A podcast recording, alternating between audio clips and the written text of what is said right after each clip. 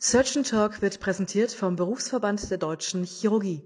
Wir danken unseren Sponsoren Corsa Medical GmbH, Karl Storz SE und Co. KG und Medtronic GmbH.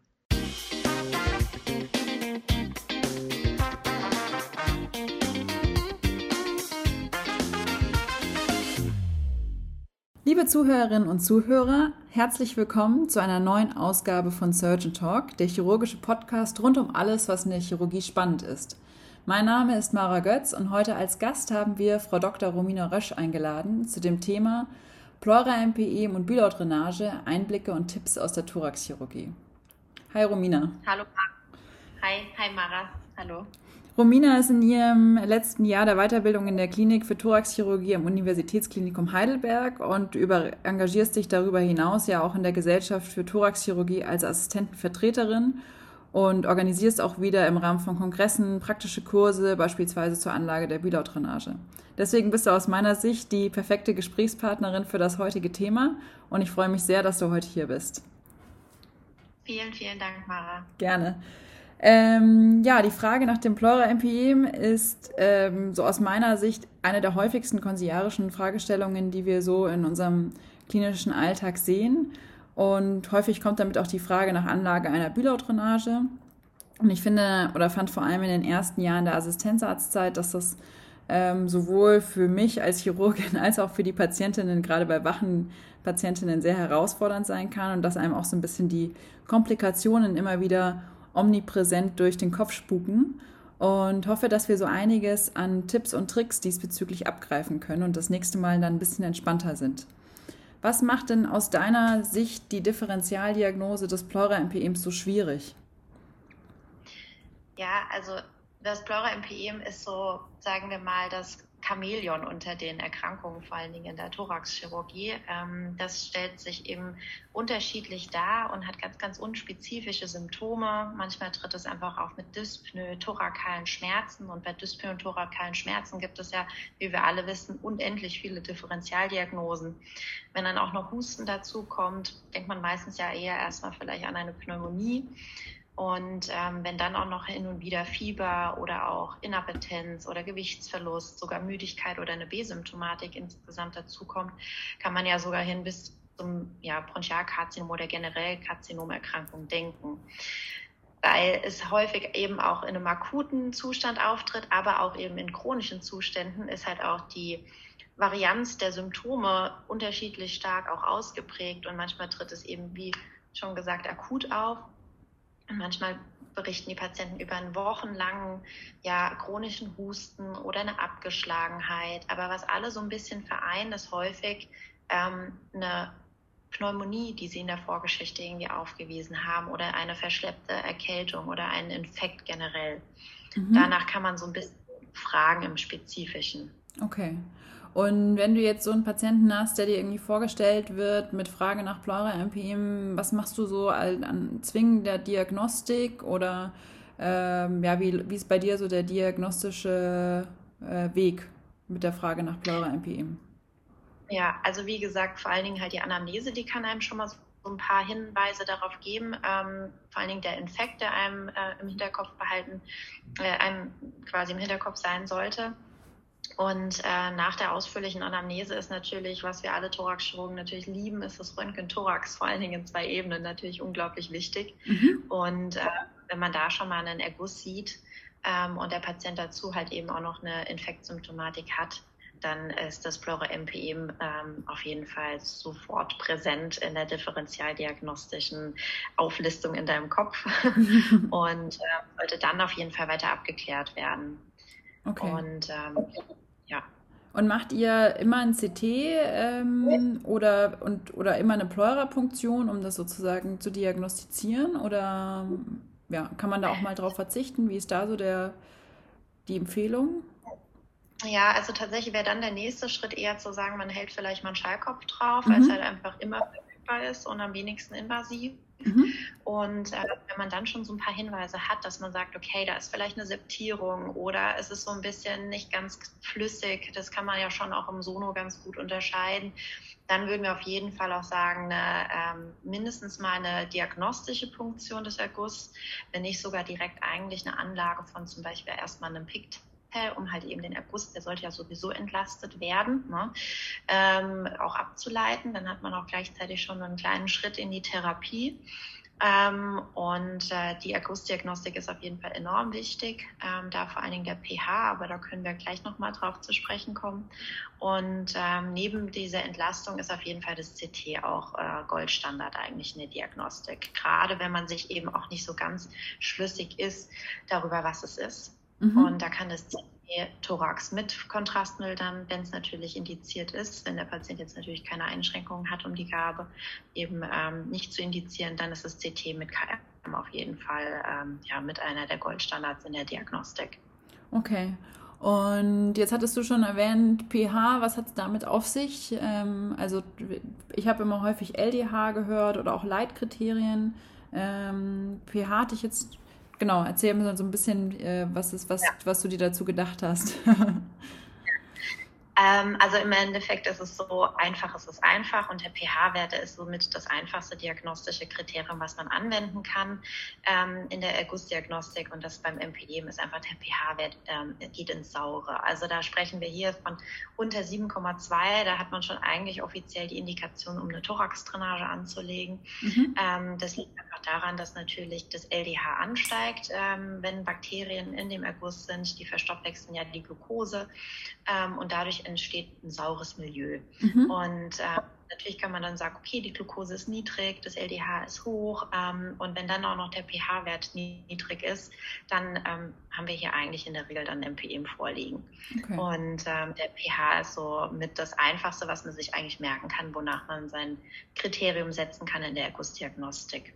Okay. Und natürlich sollte man dann im besten Fall nicht nur die Ergussdiagnostik wegschicken, sondern im besten Fall schon mal eine Probe in die MIBI, damit man dann halt später auch einen Erreger hat, den man gegebenenfalls dann auch gut antibiogramm gesteuert therapieren kann. Okay. Gut. Ähm, was ist so, wenn, wenn du jetzt in die Diagnose gestellt hast, Pleura-MPE ähm, und ihr jetzt beispielsweise jetzt punktiert habt oder schon Pigtail eingelegt habt und das äh, MPM entlastet habt, wie lässt sich so die, die Therapie einteilen? Was gibt es da für Schritte? In welchem Fall würdest du was machen? Ja, also du hattest ja gerade schon mal die Leitkriterien erwähnt. Mhm. Ähm, die sind ja immer so äh, in aller Munde, wenn es um das MPM geht. Ja. Tatsächlich sind die in der Klinik gar nicht so häufig noch angewendet. Ähm, die sind zwar sehr, sehr gut ähm, wirklich klassifiziert. Da gibt es ja insgesamt sieben verschiedene Klassen, die natürlich für den klinischen Alltag auch einfach teilweise zu viel sind des Guten. Ja? Mhm. Ähm, Im Endeffekt sich so drei, äh, also die, die Dreierklassifikation nach der ATS-Klassifikation, also der American Thoracic Society, ähm, herauskristallisiert, die man halt einteilt. Da gibt es das Stadium 1, 2 und 3, relativ simpel. Und nach den Stadien kann man auch ganz gut eben die Therapie ähm, gliedern. Also das ist zwar so ein fließender Übergang der einzelnen äh, Stadien, wie das nun mal bei jedem Erkrank Krankheitsbild auch ist, mhm. ähm, aber es ist so ein bisschen selbsterklärend im Endeffekt. Also im Stadium 1 hat man meistens einen ähm, bereits infizierten Pleuraerguss, mhm. ähm, der meistens gar nicht so wirklich viel Septierung aufweist. Ähm, das Stadium 1 haben wir aber meistens nur in den ersten 48 Stunden. Ähm, deswegen ist es auch mit eigentlich das Seltenste sozusagen oder das, was häufig einfach nur als komplizierter Erguss abgetan wird, gar nicht mal so als MPE, wo vielleicht auch gar keine Ergussdiagnostik stattfindet. Mhm. Und da ist meistens die Anlage des Pigtails ähm, oder vielleicht dann schon, je nachdem, eine Bülau-Drainage, eigentlich auch schon die Therapie. Okay. Ähm, und dann hat man aber, wie gesagt, das ist nicht so häufig, weil man das erwischen muss in den ersten 48 Stunden. Und ähm, das häufigste, was man so meistens bei uns zumindest in der Klinik sieht, ist doch das Stadium 2 oder halt auch das Stadium 2 bis 3 oder 3. Ähm, weil das sind so die typischen ähm, Empyeme, die dann eben quasi zuvor in vielleicht in einer externen Klinik vorbehandelt wurden, bis man dann zur Diagnose des MPEMs kam, sind halt mindestens diese 48 Stunden schon abgelaufen. Und im Stadium 2 hat man dann schon so eine Fibrinseptierung auch schon ähm, mit Eiter und hat halt verschiedene so Fibrinbrücken in diesem ähm, Pleura-MP. Das Stadium hält so ja, sieben bis zehn Tage ungefähr an. Und in dem Stadium kann man dann halt natürlich die Ersttherapie ist ähm, auch das Entlasten mittels ähm, zum Beispiel eines Pigtail-Katheters ähm, oder auch gegebenenfalls die Bülaudrainagenanlage, ähm, um zumindest erstmal sozusagen ähm, einen Teil des, des infizierten Materials des Ergusses abzuleiten. Aber ab dem Stadium 2 ist auf jeden Fall schon mal ähm, auch eine OP indiziert ähm, eine minimalinvasive, also in Form von einer Thorakoskopie, mhm. wo man dann diese Fibrinbrücken einfach auflöst und das MPEM entlastet, also ordentlich ausspült und gegebenenfalls auch schon wenn Verschwartungen auf der Lunge sind oder auf der Pleura parietalis, die dann halt eben auch schon ablöst. Mhm.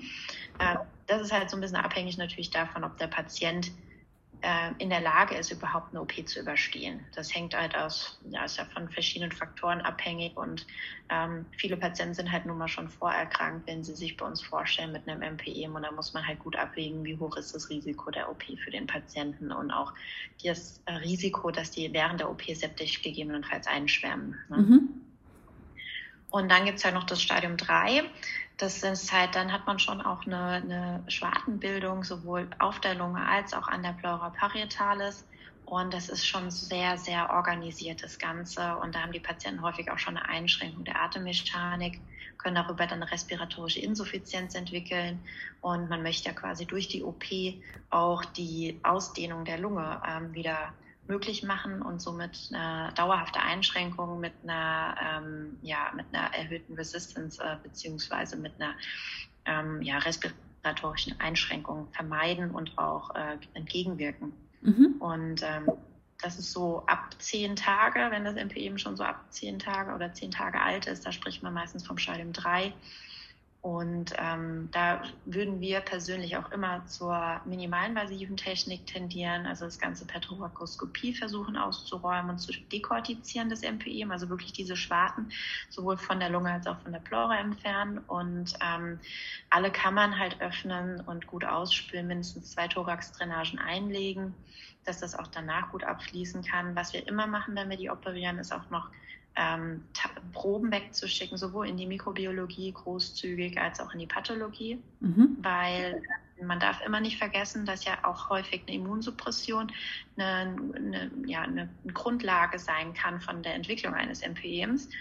Und ähm, eine Immunsuppression kann auch häufig entstehen bei Patienten mit einem Karzinom. Und ähm, deswegen ist auch wichtig, immer was in die Pathologie zu schicken.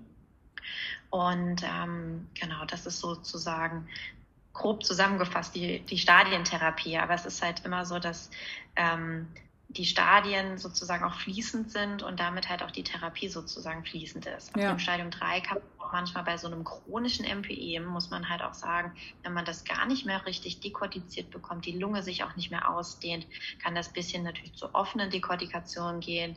Und wenn sich das dann auch immer noch nicht behandeln lässt, das heißt, wir eine chronische Resthöhle haben im Brustkorb, kann man dann auch ähm, das äh, ja, für die Patienten gefürchtete Thoraxfenster auch anlegen. Das okay. ist dann quasi, wo man einen Teil der Rippe oder auch von zwei Rippen entfernt, die Haut so ein bisschen nach innen klappt und ähm, vernäht. Und dann muss man täglich tatsächlich den Verband wechseln. Und das bedeutet, da kommen dann Bauchtücher in die Resthöhle, um das Ganze zu konditionieren und dann keimfrei, so gut es geht, zu bekommen. Okay. Und das ist natürlich für den Patienten schon enorm einschränkend. Also ähm, sich mit dieser, mit diesem Thoraxfenster erstmal anzufreunden. Ja. Deswegen ja. ist es wichtig, früh zu diagnostizieren und früh auch zu behandeln. Und ähm, Genau, deswegen machen wir das ja heute hier. genau. Äh, Bülaudrainage hattest du ja so schon erwähnt und ich finde, das ist so mh, mm, an meiner persönlichen Erfahrung eigentlich eine der Sachen, die man relativ früh auch in der Assistenzarztzeit kennenlernt und auch mal machen darf. Und man hört aber natürlich auch immer wieder all die Komplikationen, die es so geben kann, Verletzungen des Herzbeutels, der Milz, Blutungen intratorakal. Und ja, was sind für dich so Red Flags, ähm, wo du sagst, okay, bei den Patienten besteht vielleicht eine, eine Kontraindikation, sei es absolut oder relativ, ähm, bei, wen, bei wem man jetzt keine Biloddrainage anlegen würde? Gibt es das? Also Also so gar keine. Also ich, ich denke, es ist ja immer eine Risiko-Nutzen-Erwägung. Wie hoch ist das Risiko, wenn ich jetzt keine lege für den Patienten? Warum ist, was ist die Indikation? Also wenn wir jetzt hier von einem Spannungspneumothorax sprechen, glaube ich, ist uns allen bewusst, dass die Indikation auf jeden Fall da ist. Mhm. Ähm, man darf halt ein Spannungspneumothorax zum Beispiel nicht mit einer großen Bulla verwechseln. Also für mich ist immer so ein Red Flag sozusagen Patienten, die schon ähm, zum Beispiel ein bullöses Lungenemphysem haben oder auch überhaupt Bulle haben, große in der Lunge, weil die können halt ganz, ganz schnell auch mal in einem äh, Röntgenbild so aussehen, als hätten die Patienten ein Pneumothorax. Mhm. Ähm, da hilft es tatsächlich, ähm, wenn man sich das Röntgen gut anschaut und auch mal so ein bisschen im äh, Archiv forscht, ähm, was so an Vorerkrankungen bei den Patienten besteht und sich vielleicht auch ein altes CT raussucht, weil tatsächlich sind diese großen Bulle ja häufig auch gar nicht neu, sondern bestehen ja schon länger. Und ähm, das ist halt so was, was häufig passieren kann, dass man halt eben eine große Bulla im Röntgenbild als ein Pneumothorax äh, fehldiagnostiziert und dann halt eben in diese Bulla eine Drainage einlegt mhm. und damit dem Patienten quasi mehr schadet als nutzt. Und das ist für mich auf jeden Fall so, rotes, äh, so eine rote Flagge oder Red Flag, wie wir ja. es genannt haben, wo man aufpassen sollte. Und natürlich alle Patienten, die voroperiert sind an der Lunge, die schon häufiger Pneumothoraces hatten oder auch ein Pleura-MPE. Das heißt, überall da, wo Patienten Verwachsungen haben können, mhm. muss man vorsichtig sein. Ähm, da kann es auch manchmal helfen, wie gesagt, ähm, wenn man jetzt natürlich nicht die Not hat, dass der Patient akut schlecht wird, dass der akut ähm, Dyspnoe hat und ähm, dass man wirklich sich vorher eine, eine Strategie zurechtlegt. Was kann jetzt ähm, der Grund sein? Ist es jetzt wirklich, dass der Patient einen Pneumothorax hat? Wenn ja, wo genau lege ich die Drainage? Das kann manchmal sehr, sehr basal sein, wenn man eine gefesselte Lunge hat, zum Beispiel nach, einem, nach einer Pleurektomie ist die Lunge ja apikal ähm, in der Regel verklebt. Ja, wenn der Patient schon häufiger Pneumothoraces hatte, dann muss man natürlich gut überlegen, ob man das basal hinbekommt, von außen eine Thoraxdrainage gut anzulegen, ohne mehr zu verletzen. Mhm. Ähm, da kann aber auch manchmal helfen, dass man mit den Radiologen Rücksprache hält und gegebenenfalls auch eine CT-gesteuerte Drainage einlegt. Ja. Mhm. Ähm, da hat man natürlich mehr Kontrolle. Das machen wir auch und das ist auch überhaupt gar keine Schande, ähm, wenn man sich da halt einfach wirklich, wenn man da gefesselte Höhlen hat, die ähm, weiterhin sozusagen so also als Pneumothorax imponieren und gegebenenfalls auch eine Fistel aufweisen dass man da in Rücksprache mit der Radiologie gemeinsam einen Mittelweg findet und ähm, dem Patienten damit halt auch wirklich weiterhilft. Mhm. Ähm, Im Notfall ist natürlich immer alles ganz anders und im Notfall ähm, kann, können natürlich auch die meisten Fehler entstehen, das ist ganz klar. Aber wenn man sich an so ein paar Regeln hält, ähm, wo man zum Beispiel die Drainagen anlegt, dass das Röntgen-Thorax immer offen sein muss, dass es aktuell ist, dass man sich wirklich vorher auch einmal kurz damit beschäftigt hat. Ähm, ist natürlich immer schwierig, unter Druck zu arbeiten, unter Zeitdruck zu arbeiten, aber das Röntgen-Thorax sollte immer offen sein und man sollte sich A, immer über die Seite im Klaren sein und B, sich wirklich vorher Gedanken machen, wo lege ich die Drainage an. Ja. Natürlich kennt jeder die typische Bühler-Position, aber von der darf man auch abweichen, gerade was die Höhe angeht.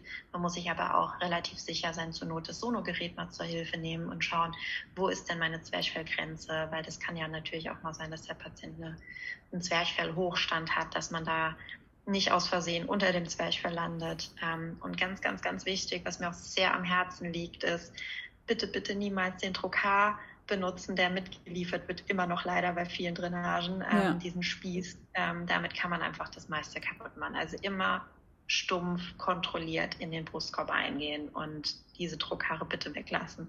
Die machen mehr kaputt, als dass sie nutzen. Ja, jetzt und hast du ja schon viele so Tipps und Tricks genannt. Ähm, so, also ich hatte jetzt so gehört, Röntgenthorax auf, äh, aufhaben, die richtige Position, ähm, genau, hast du noch irgendwas weiteres so bei der Vorbereitung des Patienten, was dir wichtig ist sozusagen oder was du immer den, den jüngeren Assistenten empfiehlst, so als Schema? Ja, also tatsächlich, bevor man anfängt, auch wenn es ein Notfall ist, kurz mit dem Patienten sprechen. Mit ja. dem Patienten kurz erklären, wie wichtig das jetzt ist, im Notfall auch sagen, ähm, wir müssen das jetzt machen. Ähm, ich erkläre Ihnen gerne später, wieso, weshalb, warum jetzt hier das alles passiert ist ähm, sich auch mal kurz noch wenigstens mal eine mündliche Einwilligung des Patienten holen. Ähm, und äh, dann ist es eben wichtig, dass man je nach Situation natürlich, ähm, wenn man jetzt eine geplante, relativ geplante Drainage machen kann, auch bei einem Pneumothorax, der Patient ist stabil, dann tatsächlich machen wir es so bei uns im Haus, dass wir den Patienten an einen Monitor anschließen, mhm. dass wir, wenn der Patient einigermaßen nüchtern ist, der auch ein bisschen Propofol zur Sedierung bekommt, mhm. das Ganze ausgiebig subkutan auf dem Perios der Rippe ähm, gut lokal betäubt. Ähm, also mindestens mal so 20 Milliliter kann man da schon ähm, verbrauchen sozusagen, auch mal gerne mehr, wenn der Patient zum Beispiel kein Propofol erhalten kann. Ähm, gerade junge Patienten ähm, haben sehr, sehr viel Angst. Deswegen ist es immer wichtig, auch während der Anlage immer zu erklären, was man macht. Mhm. Ähm, vorher, bevor man das Skalpell ähm, wirklich benutzt, um die Inzision zu setzen, ähm, mal testen, ob der Patient es noch spürt. Mhm. Spürt viele Patienten das immer noch, also da nicht verunsichern lassen, sondern ähm, fragen, ob das schmerzhaft ist, wenn man mit dem Skalpell so ein bisschen in die Haut piekst. Mhm. Und dann sage ich auch immer, wenn man sich unsicher ist, wirklich den Schnitt lieber ein paar Zentimeter größer machen, ähm, einfach damit man eine Kontrolle hat, weil ähm, der Schnitt an sich sollte natürlich im Idealfall so groß sein wie die Drainage selbst, die man anlegt. Ähm, aber wenn man halt am Anfang ist, darf man da auch gerne so, dass man mit dem Finger ein bisschen tasten kann, den Schnitt anlegen, weil die Sicherheit geht einfach vor. Und dann tatsächlich mit der Schere wirklich, das kennt jeder, am Oberrand der Rippe bleiben. Hier ist es ganz wichtig, im Alter gibt es eine Studie mittlerweile, dass im Alter die Interkostalarterien von der Unterkante immer weiter absinken. Ähm, das kann sein, dass die Arterie manchmal so ein bisschen dann im Weg sein kann. Also das ist nicht immer, dass man da in der falschen Stelle eingeht, wenn es mal nachblutet. Das passiert bei älteren Leuten, dass die Arterie irgendwann ein bisschen absackt, die Interkostalarterie. Aber da wirklich dann schön an der Oberkante bleiben, die Schere immer mit der abgerundeten Seite an der Oberkante entlang und ähm, wirklich stabilisieren mit beiden Händen und nicht in der Tiefe schneiden, sondern wirklich nur spreizen, rausziehen, da kann man nichts verletzen. Und dann das letzte bisschen, das ist meistens gerade bei jungen Patienten sehr, sehr, sehr, sehr fest und kann wirklich viel Widerstand ähm, hervorrufen. Die Pleura ist nun mal bei den jungen Leuten wirklich sehr derb und da stumpf mit der, äh, mit der Spitze von der Schere reingehen, aber wirklich mit beiden Händen fixieren, weil wenn dieser Widerstand loslässt, dann kann es immer passieren, dass man abrutscht und dann mit der Spitze von der Schere, auch wenn sie stumpf ist, irgendwo landet, wo man nicht landen möchte. Ja? Okay. Und wenn man stabilisiert und man merkt dann, der Widerstand lässt los, dann hat man meistens mit beiden Händen einfach eine bessere Kontrolle. Okay. Und wenn man dann Flora ist, einmal noch mit der Schere aufspreizen, dass man so ein bisschen die Pleura halt auch eben ähm, eröffnet, weil sonst dieser kleine, das kleine Loch von der Schere reicht da nicht aus. Und wenn man sich ganz unsicher ist, ähm, kann man dann auch gerne noch mit dem Finger nachtasten. Ist eigentlich, sage ich jetzt mal, wenn man es äh, häufiger macht, verpönt, dass man da jetzt nochmal mit dem Finger reintastet und tastet, ob Verwachsungen vorliegen. Aber ich sage immer, alles, was ähm, ein gewisses Sicherheitsgefühl gibt, ist auch in dem Moment okay. Natürlich alles unter sterilen Bedingungen, das ist ganz klar. Und ähm, dann die Drainage, je nachdem, was man halt möchte. Ne? Wenn jetzt, wenn man einen Pneupatienten hat, natürlich nach apikal einlegen. Wenn man eher Guss hat, eher nach basal, ist so die Grundregel. Aber dann halt eben auch schauen, gibt es Verwachsung? Hat der Patient vielleicht eine Vor-OP gehabt? Danach kann man natürlich auch bei einem Patienten, der einen Pneu hat, die Drainage mal nach basal legen. Und ähm, es passiert immer wieder, dass die nicht da liegt, wo man sie haben möchte. Das passiert auch erfahrenen äh, Kollegen, Kolleginnen. Also von daher, das ist überhaupt gar keine Schande. Ähm, einen kleinen Trick noch, wenn man nicht weiß, wie tief man die Drainage einlegen soll. Ähm, man kann vorher ähm, die Drainage natürlich im unsterilen Zustand sozusagen einmal ausmessen, dass man sich überlegt, wo will ich sie hinlegen, wenn ich sie nach apikal legen möchte, wo ist mein Zugang und dass ich die Drainage natürlich noch verpackt einmal an den Patienten packe und gucke, wie viel Zentimeter habe ich da jetzt ungefähr. Ähm, das hilft manchmal, weil bei kleineren Frauen kann man natürlich die Drainage nicht bis 20, 22 Zentimeter einlegen, sondern vielleicht nur bis 16. Und ähm, das hilft einem manchmal, wenn man von außen einmal schaut, wie viel Zentimeter sind es denn eigentlich und sie dann dementsprechend auch äh, anlegt und dann gut, gut, gut immer das Ganze vernähen und fixieren. Und da ist auch ganz, ganz wichtig, da hat man auch schon ähm, Kunstwerke schon gesehen, wie diese Drainagen angenäht und vernäht sind. Ähm, bitte, bitte, ich habe jetzt einen neuen Begriff gelernt vor kurzem von der Kollegin, wie das heißt, und zwar die Römersandale. Mhm. Ähm, das ist sozusagen, wenn man mehrfach in einer gekreuzten Richtung sozusagen um die Drainage diesen Annahtfaden legt, ähm, hat die Drainage extrem viel Spiel nach innen und außen. Und man sich überlegt, die Drainage ist ja außen unsteril dann kann sie sozusagen Bakterien von außen nach innen verschleppen. Und dann haben wir wieder unser Plora-MPM, ähm, was dann entstehen kann. Also da wirklich auf Hautebene gut fixieren und auch dicht die Haut nebendran noch vernähen, weil dann kann es auch manchmal passieren, wenn das nicht gut vernäht ist, dass Luft von außen nach innen gezogen wird. Und ähm, die Annaht ist tatsächlich, obwohl man das gar nicht so denkt, mit das Schwierigste bei der Thorax-Drainage. Genau, das waren ja jetzt schon viele Tipps und Tricks, die du uns sozusagen mitgegeben hast. Was machst du denn bei Bülaudrainagen, die, ähm, wo du dir danach im Röntgenbild denkst, hm, die liegt ja gar nicht richtig oder vielleicht erfasst die den Erguss nicht oder so? Änderst ja, du das dann da, nochmal oder legst du die komplett neu oder? Nee, also Neulegen ist immer so das allerletzte, was man äh, tatsächlich machen möchte. Ähm, alleine schon, weil das ja natürlich auch für den Patienten unangenehm ist ähm, und natürlich auch wieder mit Risiken verbunden tatsächlich versucht man die oder man kann sie versuchen, ein bisschen umzupositionieren. Es kommt immer so ein bisschen darauf an, natürlich, wie ist die Fehllage. Ähm, häufig und ärgerlich ist halt meistens sowas wie, dass die Patienten dann ähm, die Drainage interlobär liegen haben, ähm, bei einem Erguss zum Beispiel. Ähm, wenn der Erguss jetzt nicht ganz erfasst ist, aber trotz alledem eine gute Fördermenge zeigt und auch generell sich das Ganze mobilisieren lässt, der Erguss, ähm, auch wenn es ein bisschen länger dauert, ist es schon auch so tragbar. Wenn jetzt aber die Möglichkeit besteht, dass man zum Beispiel, man sieht ja auch im Röntgen die Löcher der Drainage, dafür hat man ja diesen röntgendichten Streifen an den Drainagen. Und wenn die gut sichtbar sind, kann man auch versuchen, durch Zurückziehen oder auch manchmal etwas drehen ähm, an der Drainage beim Zurückziehen, die ganze Drainage umzupositionieren. Mhm. Bei einem Erguss Tatsächlich würde ich persönlich ähm, vielleicht noch eher überlegen, wenn es dann wirklich gar nicht erreicht wird, im Verlauf die Drainage zu ziehen und eventuell ein Pigtail sonografisch gesteuert anzulegen.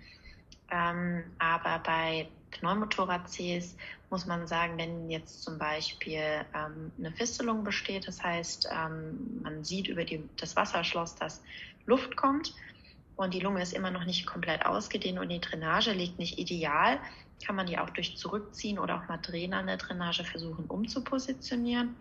Wenn aber zum Beispiel die Fistelung weiter anhält, die Lunge nicht ausgedehnt ist, ähm, besteht eigentlich prinzipiell ja auch bei einem Loch in der Lunge schon mal die OP-Indikation. Ne? Da hat man dann schon mal ein weiteres Problem sozusagen gelöst. Da kann man nämlich dann intraoperativ nochmal die Drainage richtig anlegen. Mhm.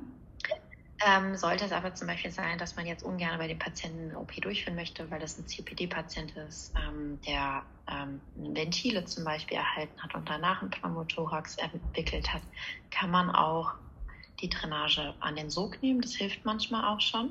Ähm, das muss man halt vorsichtig sein bei den COPD-Lern eben, dass man nicht zu fest an der Lunge saugt, weil die natürlich dann auch mehr Schaden anrichten kann. Aber das kann hin und wieder helfen. Oder man legt vielleicht sogar eine zweite Drainage ein, wenn der Patient wirklich ein massives Hautemphysem entwickelt, weiter stark festelt, die Lunge nicht ausgedehnt ist. Das sind alles Optionen, die man hat. Ähm, da muss man aber sagen, das Drainagemanagement in solchen Fällen ist auch individuell einfach, also wirklich auf den Patienten abgestimmt und natürlich auch auf den Behandler. Da gibt das ist, wie wir so schön sagen, auch so ein bisschen das Drainagemanagement ist so der heilige Gral. Also da hat jeder auch sein eigene, ähm, ja, sein eigenes Justo sozusagen ja. und möchte da ähm, immer auch individuell so ein paar unterschiedliche Dinge. Ähm, aber so generell muss man sagen, dass ähm, man durch Zurückziehen oder Drehen an der Drainage manchmal auch viel beheben kann. Deswegen bin ich auch mal ein großer Fan davon, die Drainage ruhig einen Zentimeter oder zwei weiter reinzuschieben, mhm. um sie dann im Nachhinein rauszuziehen ein Stück. Weil das Rausziehen kann man super gut auch machen, wenn die Drainage danach unsteril ist. Nur reinschieben geht halt nicht mehr. Also ja. das vielleicht auch nochmal als Tipp mit auf den Weg. Lieber ein, zwei Zentimeter weiter die Drainage reinschieben. Natürlich darf man das jetzt auch nicht machen, wenn es die Patienten schmerzt oder wenn man einen extremen Widerstand hat, das ist klar. Aber lieber, ähm, wenn das möglich ist, ein Stück weiter rein, ähm, weil man sie postinterventionell auch ein Stück wieder zurückziehen kann ohne Probleme. Okay. Cool. Vielen, vielen Dank. Ähm, ich denke, so langsam neigt sich unsere Zeit dem Ende, aber vielleicht kannst du noch mal so deine, ja, deine Top 3 Take-Home-Messages zusammenfassen, ähm, wenn das geht. Ich meine, top, es gab ja viele Tipps, aber was so, was so, das, das, das was so präsent sein sollte, Pleura, MPE, Bühlau-Drainage oder vielleicht auch nur Bühlau-Drainage. Ähm, genau. Ja, das ist sehr, sehr schwer, aber ich versuche es. ähm, also beim, beim MPE würde ich tatsächlich sagen, es einfach erstmal im Kopf haben. Also einfach mal dran denken, wenn ein Patient mit Infektsymptomatik kommt und einen Erguss hat. Mhm. Ähm, und dann halt rechtzeitig auch wirklich, wenn man den Erguss schon punktiert, vielleicht auch was in die Mikrobiologie zu schicken, den pH-Wert abzuchecken. Und ähm, das hilft schon eigentlich, weil alles weitere, ähm, wenn man dann schon mal die Verdachtsdiagnose hat, ähm, ist dann quasi nur noch Routine sozusagen und frühzeitig dann vielleicht auch einfach mal den Hörer in die Hand nehmen und die Thoraxchirurgie anrufen. Mhm. Ähm, da, glaube ich, steht immer jeder gerne mit Rat und Tat zur Seite und ähm, kann zumindest, was die weitere Diagnostik angeht, ähm, jederzeit mit Tipps ähm, zur Seite stehen und hilfreiche ähm, ja, ja, Dinge mit, dem, mit demjenigen, mit dem Behandler besprechen. Und ähm, bei, dem, bei der Bühlau-Drainagenanlage immer, immer bitte vorher das Röntgen eröffnen und, und äh, schauen, dass die Seite korrekt ist. Das ist auf jeden Fall was Wichtiges und äh, sich versichern darüber, dass der Patient jetzt keine große Bulla in der Vorgeschichte hat, dass man da Verletzungen verursacht, die man nicht möchte. Und ich glaube, das Wichtige ist einfach, ähm, nicht, nicht zu viel Angst davor haben, Drainagen zu legen. Ähm, ist ist in einem Haus der Maximalversorgung natürlich immer auch leichter zu sagen und es ist auch immer leichter, ähm, Komplikationen zu beherrschen. Aber es ist wirklich was, was man gut lernen kann, was man schnell lernen kann, was man auch in der Assistenzzeit relativ früh am Anfang erlernen kann und wo man dem Patienten enorm schnell helfen kann mit. Und da wirklich lieber dann so die Drainage anlegen, dass man sich sicher fühlt, ähm, sich vorher ein Konzept zurechtlegen den Schnitt meinetwegen auch gerne ein, zwei Zentimeter größer machen, mit dem Finger nachtasten, die Schere mit zwei Händen gut im Griff halten, immer am Oberrand der Rippe bleiben. Und ähm, genau, das ist schon mal, glaube ich, das Wichtigste, was man sozusagen mit auf den Weg geben kann. Und ähm, es ist kein Hexenwerk. Perfekt. Ich glaube, das ist ein gutes Stichwort. Ähm, ja, wer gerne mal das selber live lernen möchte oder das auch nochmal ausprobieren möchte am Modell, ihr habt ja beim Chirurgenkongress ähm, am 27. April in München auch nochmal die Möglichkeit, das an Modellen auszuprobieren. Da ist auch Romina vor Ort. Und ihr könnt euch auch ja. auf der Seite, glaube ich, von den, vom jungen Forum der DGT zu den aktuellen Kursen informieren. Also ja. zum Thema Erlernen und auch früh in der Assistenzarztzeit gibt es da viele Möglichkeiten, würde ich sagen.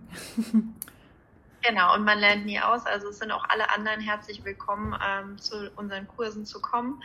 Ähm, da gibt es keine Altersbegrenzung. Perfekt. Jeder ist herzlich willkommen.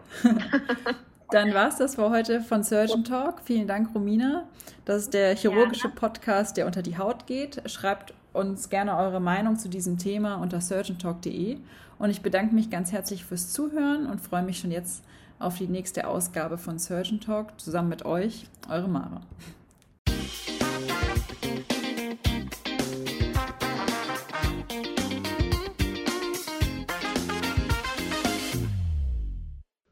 Surgeon Talk wurde präsentiert vom Berufsverband der Deutschen Chirurgie. Vielen Dank an unsere Sponsoren Corsa Medical GmbH, Karl Storz SE Co. KG und Medtronic GmbH.